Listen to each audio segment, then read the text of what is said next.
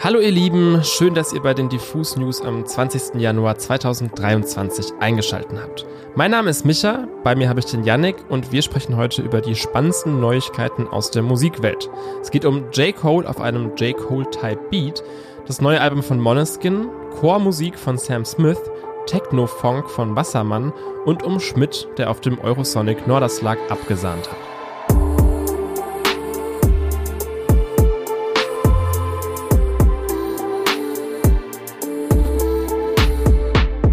Achtung, liebe Freunde, es geht jetzt um Hip-Hop. Ein gewisser Rapper aus Amerika hat nämlich mal wieder einen super bescheidenen und gleichzeitig ziemlich coolen Move gemacht. Aber alles der Reihe nach, damit ihr diese Story ordentlich nachvollziehen könnt, gibt es jetzt erstmal einen kurzen Exkurs in die Rap-Lingo. Ich erkläre euch nämlich, was ein sogenannter Type Beat ist.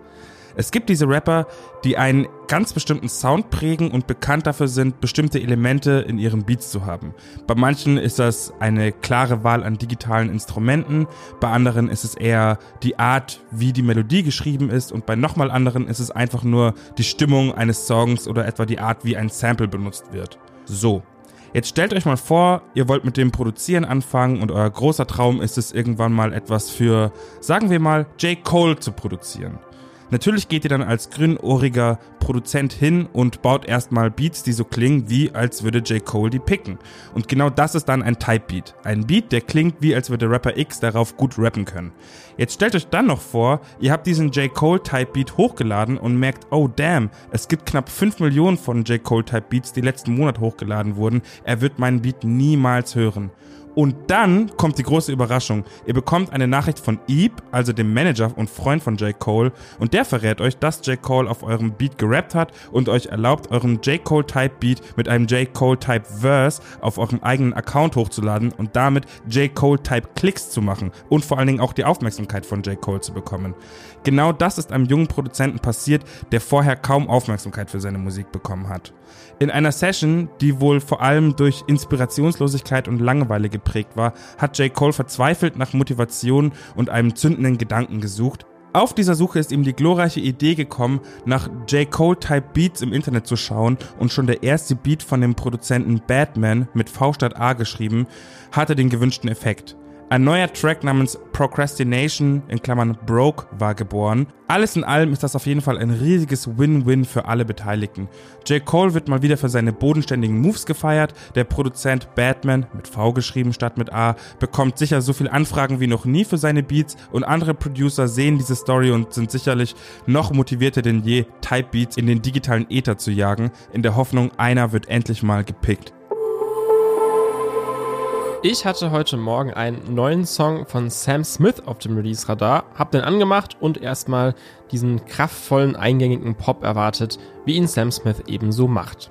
Hab ich aber nicht bekommen. Stattdessen Musik für den Gottesdienst. Und das ist absolut kein Witz, denn der neue Song Gloria ist tatsächlich ein A cappella Chorstück ohne Instrumente, außer diesem wunderschönen, vielstimmigen Kanon. Ein ziemlich überraschender Move für Sam Smith, der aber trotzdem irgendwie Sinn macht. Schließlich wird auch das kommende vierte Album Gloria heißen und vielleicht fungiert dieser Song hier so ein bisschen als Opener oder als Intro. Außerdem ist es ja auch nichts Neues, dass Sam Smith sehr religiös ist und aus dem christlichen Glauben viel Kraft zieht und das auch immer wieder zum Thema der Musik macht. Trotzdem finde ich es im Zuge dessen ziemlich spannend, was da eigentlich von diesem Chor gesungen wird. Und das ist erstmal gar nicht so typisch kirchlich. Demons on my shoulder, monsters in my head, shadow in the water, will you be my friend. Von Sam Smith selbst hören wir übrigens ziemlich wenig in diesem Song, weil die prägnante Stimme zugunsten des großartigen Chor-Arrangements in den Hintergrund tritt. Also quasi ein Sam Smith-Song ohne Sam Smith. Ein kurioses Konzept, das aber dann wahrscheinlich vor allem im Albumkontext so richtig Sinn macht. Vor kurzem wurden auf dem Eurosonic Festival die alljährlichen MME Awards verliehen. Kurz zum Hintergrund, beim Eurosonic Festival in Holland treiben sich die größten und besten BookerInnen rum, um die vielversprechendsten Acts des nächsten Jahres zu sehen und für ihr eigenes Festival oder die eigene Veranstaltung zu buchen. Man kann durchaus sagen, dass man ziemlich gute Chancen auf eine erfolgreiche Live-Karriere hat, wenn man beim Eurosonic Festival mit dem eigenen Slot ordentlich abgerissen hat.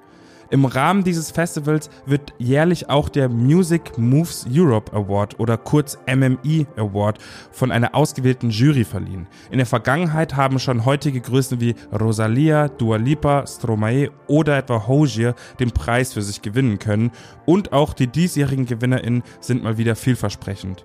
July Jones aus Slowenien, Oscar aus Österreich, Kids Return aus Frankreich, Gerald Lehos aus Spanien, Sans Sukis aus Italien, Jerry Heil aus der Ukraine und ein gewisser Schmidt aus Deutschland. Das sind die PreisträgerInnen des MME Awards für dieses Jahr und ich muss nicht extra sagen, auf welchem Act wir bei Diffus besonders stolz sind, oder? Herzlichen Glückwunsch an Schmidt. Übrigens haben alle GewinnerInnen satte 10.000 Euro gewonnen, die sie am besten direkt in die Produktion von neuer Musik oder aber in einen wohlverdienten All-Inclusive Urlaub stecken sollten. Ich bin auf jeden Fall gespannt, ob Schmidt tatsächlich irgendwie Geld in die Hand nehmen wird, um vielleicht ein neues Album oder eine neue Tour auf die Beine zu stellen. Verdient ist auf jeden Fall verdient. Nochmal herzliche Glückwünsche an Schmidt. Finde ich auch nur fair und macht auch nur Sinn. Ich meine, Schmidt hat im letzten Jahr, glaube ich, in Deutschland so ziemlich alles abgerissen, was geht und von allen Seiten Lob und Komplimente geerntet. Und schön zu sehen, dass das auch auf europäischer Ebene wahrgenommen wird. Universum regelt halt, ne? Wer unsere Untergrund-Rap-Dokus mit Miriam Davut-Wandi verfolgt, kennt die folgende Künstlerin schon von unserer aktuellen Folge. Und zwar geht's um Wassermann. Die Newcomerin wurde in Pakistan geboren und ist erst 2008 mit ihrer Familie nach Deutschland gezogen und dann damals in Berlin-Kreuzberg gelandet. Dort entstehen auch ihre ersten Songs und das ist noch gar nicht so lange her. Vor zwei Jahren veröffentlicht Wassermann ihre Debütsingle Salsa. Und seitdem legt sie konstant mit weiteren Songs nach und gibt uns ein immer genaueres Bild von dem, wo sie eigentlich hin möchte. Authentischer Deutschrap mit Straßenattitüde, der sich trotzdem nicht zu ernst nimmt. Nachdem das Epsilon-Feature bisschen Liebe, bisschen Hass ja sehr chill und ruhig und nächtlich daherkam, wurde es zuletzt mit Gogos ziemlich abgedreht und rau, mit einer Mischung aus Drill und Jersey Club. Und jetzt ist die neueste Single Bienennest da und klingt wieder komplett anders. Das tolle Musikvideo spielt in einem Techno-Club und da siedelt sich auch so ein bisschen der Sound und die Texte von Bienennest an. Der Song klingt drückend, elektronisch und malt Bilder von klebrigem Boden und druffen Typen. Auch spannend, mit Bienennest zieht Wassermann nicht nur zahlreiche Referenzen zur Welt der kleinen summenden Insekten, sondern holt sich auch Inspiration von einem Sound, den wir bisher vor allem von TikToks und von Memes kennen. Ich nenne das jetzt hier einfach mal Techno-Funk und damit meine ich quasi eine Mischung aus diesem finsteren Rap-Style aus Memphis, der damals von der 36 Mafia am Juicy J so geprägt wurde und eben aber auch zeitgenössischen Elektro- und Techno-Beats. Ich finde, das funktioniert hier im Beat von Moritz sehr, sehr gut und lässt mich persönlich sehr gespannt darauf blicken, welche Richtung Wassermann für den nächsten Release einschlägt. Knapp zwei Jahre sind seit dem meteorartigen Einschlag von Moneskin in die internationale Rockwelt vergangen. Seit dem Sieg beim Eurovision Song Contest 2021 hat die Band aus Italien Unfassbares erreicht. Sie sind in den bekanntesten Talkshows der Welt unterwegs, erfüllen sich musikalische Träume mit Iggy Pop oder kürzlich erst mit Tom Morello von Rage Against the Machine und stellen neue Streaming-Rekorde auf. Seit ihrem letzten Album Teatro Dira Volume 1 aus 2021 ist also einiges passiert. Kaum ein Wunder, dass ihr heute erschienenes Album Rush, ganz kurz, geschrieben in Großbuchstaben und mit Ausrufezeichen, die Band so ausgelassen wie noch nie zeigt.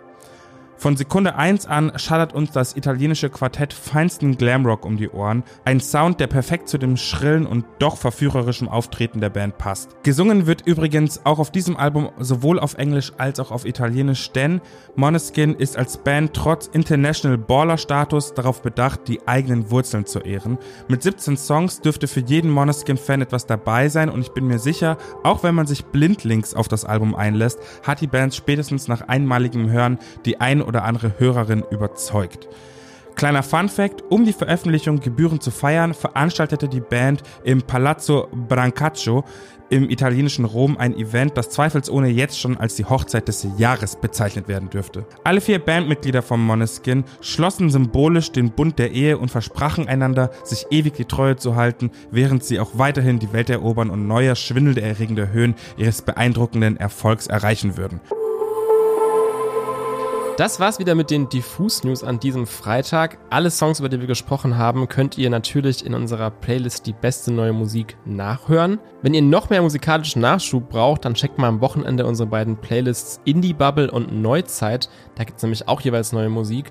Und außerdem werden wir einen Beitrag posten, in dem wir so ein bisschen unsere Wunschkandidaten zusammengefasst haben, von denen wir uns gerne 2023 ein Album wünschen würden. Deswegen lest da gerne rein und habt ein schönes Wochenende. Wir hören uns am Dienstag.